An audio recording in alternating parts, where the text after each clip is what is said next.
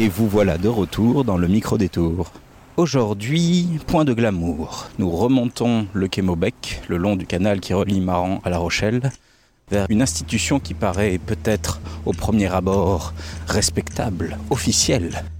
Pourtant, dans ses sous-sols se cache une bande de vampires qui ponctionnent tout le sang des habitants de La Rochelle. Font-ils cela la nuit? Font-ils cela caché Non, ces vampires-là agissent au grand jour. Ils demandent même à leur cible d'être volontaires. Aujourd'hui, nous allons à l'hôpital Saint-Louis de La Rochelle et nous allons voir l'équipe du don du sang de l'établissement français du sang. C'est parti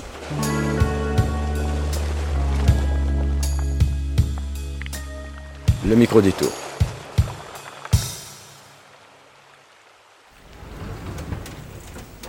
Donc, euh, garé à l'hôpital Saint-Louis de La Rochelle, nous suivons un long couloir.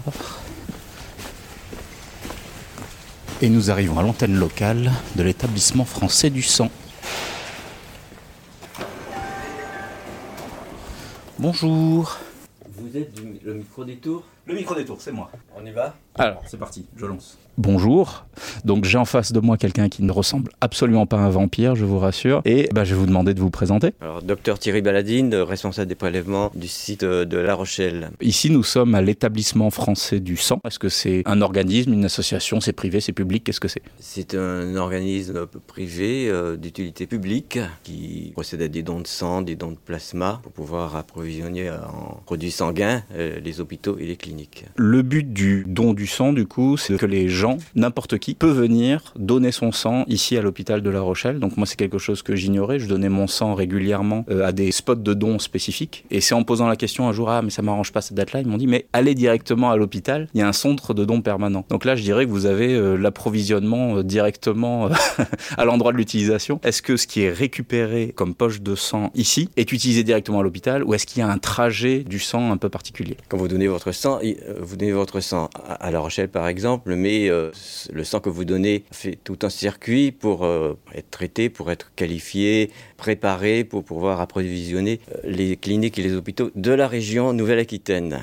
Donc c'est la totalité de la Nouvelle-Aquitaine. Donc c'est parce que c'est régional du coup? C'est régional et puis on peut même aider euh, d'autres régions s'il y a un manque de sang euh, sur d'autres régions, par exemple la région euh, parisienne. Je vais faire une question de mauvais genre. Est-ce qu'il y a des régions qui donnent plus que d'autres?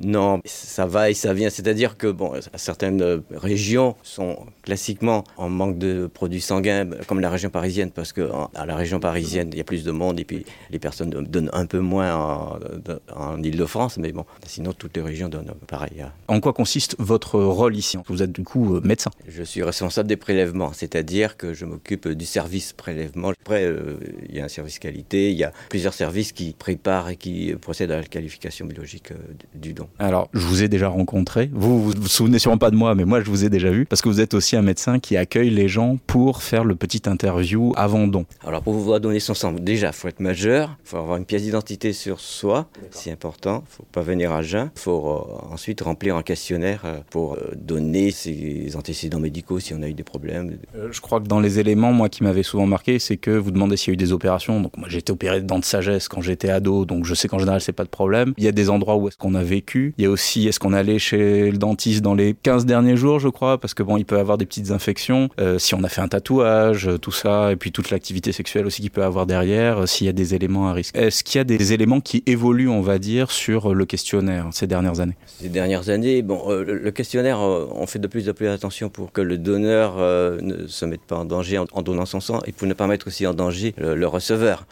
Selon l'évolution des virus, l'apparition de nouveaux virus, de nouvelles maladies, comme le Covid aussi, hein, donc on- le questionnaire peut être amené à changer. Justement, vous parliez du Covid. Est-ce qu'il y a eu un, un effet particulier du Covid sur les réserves de sang? Bon, la crise Covid a été une, une période particulière hein, pour le don de sang. Au départ, il y a eu le confinement. Les donneurs ont été confinés chez eux et devaient sortir pour se promener un temps limité. Et c'est là qu'on a vu un afflux très très important de donneurs en mars, avril. Euh, et après, euh, quand on a levé le confinement, les, les donneurs se sont remis à travailler. C'est, euh, il y a eu une baisse des dons. C'était un peu paradoxal. Ah, je m'attendais à l'inverse. Mmh, en fait. oui, D'accord. oui. Moi, ce qui m'a toujours épaté en venant donner, c'est à quel point il y a zéro risque qui est pris. C'est-à-dire que par rapport à mon démarrage en tant que donneur et aujourd'hui, j'ai eu un changement dans ma vie. Du coup, il y a mon niveau de fer qui a été surveillé beaucoup plus. Et c'est vrai qu'à un moment, le don du sang m'a dit non, à partir de là, restez chez vous pendant six mois, ne donnez plus, refaites votre stock en fer. Quand le seuil a été déclenché, mais il était très très très très très loin d'un seuil de danger de quoi que ce soit en fait. C'est que vraiment il y a tellement de précautions qui sont mises. Euh, limite, des fois je me pose la question, est-ce que c'est pas difficile de trouver des donneurs compatibles avec tous les critères que vous vous donnez C'est un équilibre à avoir. Il- faut quand même euh, sécuriser euh, le sang et sécuriser le donneur aussi, mais on arrive toujours à avoir un stock plus ou moins satisfaisant. Bon, il y a, des hauts et des bas. Il y a des, des- des périodes où on a eu 7 jours de stock. C'est là qu'il y a eu euh, l'appel euh, urgent au don de sang. Ça, ça varie euh, beaucoup. Euh, Je dois vous avouer que les hum, vampires euh, du don du sang euh, savent vous retrouver une fois que vous êtes dans la base de données. Quand on voit que les, il y, a- des périodes de crise en termes de, de, de fluctuation, on est appelé, etc. Et on est orienté vers les centres de dons les plus proches, ce qui permet de, toujours maintenir. Est-ce qu'il y a eu des périodes de crise, de manque de sang un petit peu particulières et est-ce qu'on sait ce qui les a causées? La crise Covid due à Omicron, le variant Omicron, il y a beaucoup, beaucoup de personnes qui ont été touchées. Euh, C'était 2021, début 2022. Lors de cette crise, il y a eu beaucoup de personnes qui ont été malades, hein, beaucoup plus de monde, avec euh, une agressivité du virus moindre qu'au début. Mais il y a eu beaucoup de malades, Covid, et c'est là qu'il y a eu euh, une baisse des dons. Euh, Je me demandais quel était le contexte historique du don du sang. Vous savez quand c'est que ça a commencé transfusion sanguine euh, pendant la Première Guerre mondiale, de bras à bras. Ça a continué après la Seconde Guerre mondiale et, et l'EFS a été créé en 2000. 2000, oui. Ah, oui, peux oui, dire. oui. Le don de sang lui-même, c'était un peu avant. hein, donc, en fait, c'était le centre de transfusion sanguine. C'était pas un organisme euh, d'État, c'était des associations qui, qui s'occupaient de ça. Quels sont les, les différents types de dons euh, qu'il y a ici, par exemple, spécifiquement à l'hôpital de La Rochelle? Don de sang et don de plasma. La différence, c'est que le don de sang, c'est plus court, ça dure, le prélèvement lui-même euh, dure 10 minutes et on prend le sang total, c'est-à-dire globules rouges, plasma et plaquettes. Et le don de plasma, les globules rouges sont séparés du plasma dans une machine et puis euh, ça dure plus longtemps, une demi-heure, trois quarts d'heure. Et ça, pour le coup, le don de plasma est disponible que à l'hôpital. J'ai jamais vu ces machines dans les collègues de dons itinérantes qui sont dans les villes autour. À l'hôpital, oui, oui, oui, oui. Est-ce que euh, vous avez une anecdote ou quelque chose d'inhabituel qui vous est arrivé dans votre carrière à l'EFS Tu- C'est très musical. Donc, des noms dits, euh, je sais noter. Est-ce que le personnel soignant peut donner? C'est une question que je me suis toujours posée parce que c'est un. Alors, je pas dire jusqu'à un contre-coup. Moi, je l'ai personnellement jamais senti le contre-coup après après le don, Euh, mais je sais qu'il y a des gens qui ont des petits malaises. On va en parler juste après. Mais déjà, est-ce que le personnel soignant peut donner? Oui, le personnel soignant peut donner, que ce soit sous ses heures ou jours de repos, parfois en collecte, mais dans des conditions très particulières. À la fin de la collecte, si, si on est suffisamment nombreux, euh, voilà. On a dit il y a des fois des petits contre-coups. Qu'est-ce qui amène ces petits malaises où on se fait mettre les pieds en l'air là pour certaines personnes que j'ai pu voir? Est-ce qu'on sait ce qui amène ces malaises et comment s'y préparer c'est soit on ne s'est pas assez hydraté ou on est à jeun en, en venant donner, il faut pas. soit le stress aussi. Le Ah oui, il y a stress, du stress, euh, le stress, il fait pour beaucoup euh, sur les malaises, l'appréhension. Alors qu'au final, c'est une prise de sang finalement. C'est le même sentiment qu'une prise de sang qu'on a tous fait une fois dans notre vie. Ça ne fait absolument pas mal, euh, voilà. Et puis euh, on a du jus de pomme à l'avant. Après, on nous file un sandwich. euh, Enfin, je veux dire, c'est c'est du 4 étoiles le, le FS. Tout à fait, c'est du 4 étoiles. Et puis après, en collecte, on a même des événementiels. On peut venir donner mon sang pour les autres, par exemple, à l'espace en camp deux fois par an, où la collation est- améliorée par le Rotary Club, par exemple. Des crêpes au chocolat beurre salé, si de mémoire, qui étaient pas mal. oui, oui, oui. J'ai remarqué pendant les dons qu'on me demandait plusieurs fois mon, mon identité. J'imagine que c'est une histoire de traçabilité ou c'est aussi pour euh, une lutte contre Alzheimer, je ne sais pas. euh. C'est surtout la traçabilité. Alors c'est très important parce que le sang, il est transfusé à un receveur et en cas de problème euh, pendant la transfusion, on- il faut pouvoir remonter au, au donneur s'il y a eu des soucis. Avec les petites étiquettes qui sont posées sur chaque tube. Est-ce que vous pouvez nous dire, dans les grandes lignes, à quoi sert un don aujourd'hui Où est-ce que ça va en fait? À quel type d'utilisation? Alors euh, le don de sang, d'abord ça sert à transfuser les malades atteints de cancer, qui sont sous chimiothérapie et qui, qui n'ont plus de globules rouges, globules blancs ou plaquettes, qui sont en aplasie euh, à cause de la chimiothérapie. Ça sert aussi à transfuser les hémorragies massives, accident de la route, euh, femme enceinte, euh, hémorragie de la délivrance par exemple. Et ça sert aussi à fabriquer des médicaments à travers le plasma par exemple, qui est riche en protéines, qui contient beaucoup de choses, l'albumine, le fibrinogène, les facteurs de la coagulation. Et tout ça, ça, ça va en service de réanimation. Tout sert dans le sang.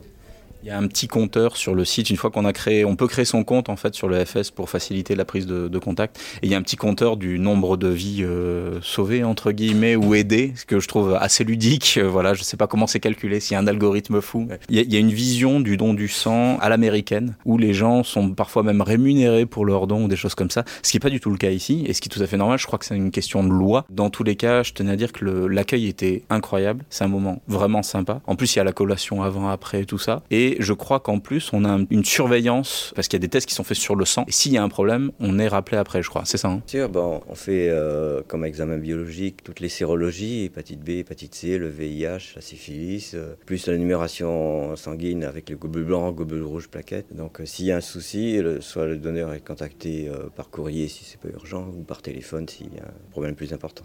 Disclaimer, faites pas ça pour ça. Hein. C'est marqué d'ailleurs en gros, je crois, il y a marqué euh, ne faites pas un don du sang pour savoir si vous êtes porteur. Il y a des tests beaucoup plus rapides et beaucoup plus simples pour ça à l'étage, quoi. vous êtes du coin, du coup? Est-ce qu'il y a un endroit, c'est un peu la question rituelle du podcast, où vous sentez bien, où vous allez quand vous voulez un petit peu vous détendre? Mon endroit rêvé, c'est je retourne chez moi après le travail, et puis voilà. et puis voilà. Est-ce que vous pouvez nous rappeler les, les informations concrètes de, de l'accueil? Mais Nous sommes ouverts euh, lundi, mardi jeudi et vendredi matin de 8h à 13h, le mercredi après-midi de 14h à 19h et le samedi matin, les trois premiers samedis du mois de 8h à 12h. Ce qui laisse le week-end pour les gens au travail. Et je sais que moi j'ai beaucoup commencé aussi avec les dons itinérants, donc moi j'ai beaucoup donné à Périgny, à Étré aussi, et je crois que vous tournez sur toute la région, c'est ça? Toutes les communes euh, euh, en collecte mobile, hein, donc... Euh, et qui sont en général euh, restent ouvertes euh, tant qu'il y a du monde. C'est, faut louer les personnes qui sont là jusqu'à assez tard quand même pour, euh, pour faire la collecte. De collecte particulière, hein. les horaires de commune, c'est de, de 15h à 19h par exemple. En reste... les entreprises aussi. Ah, il y a des entreprises aussi. Et puis les, les facs, on va partout, partout, partout. Qu'est-ce que vous conseillez après un don? Après un don, on se repose, on, on a une petite collation, euh, puis voilà, pas d'effort euh, intense, pas de sport euh, pendant 24 heures. Et on ne fume pas. Vous avez entendu? On ne fume pas. Et dans les, dans les deux, deux, heures qui suivent le don, pas de cigarette. Ben écoutez, je vous remercie. Merci beaucoup. On a tout.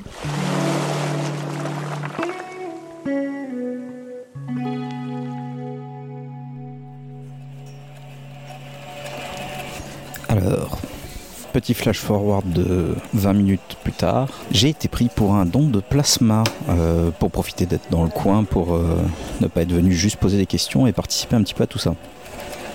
Alors pour un don du sang, normalement, on, est accompagné de sa petite poche de sang qui est sur un espèce de petit bateau pour la mélanger. Là, pour le don de plasma, c'est autre chose. Donc je suis euh, assis allongé à côté d'une grosse machine. Je vous avouer que je suis pas mal là un petit chocolat chaud, un petit jus de pomme avant, une petite tablette pour lire. On a vu conditions plus difficiles. Et pour ceux qui ont un petit peu peur des aiguilles, sachez qu'un petit coton recouvre votre bras si cette vision vous fait horreur.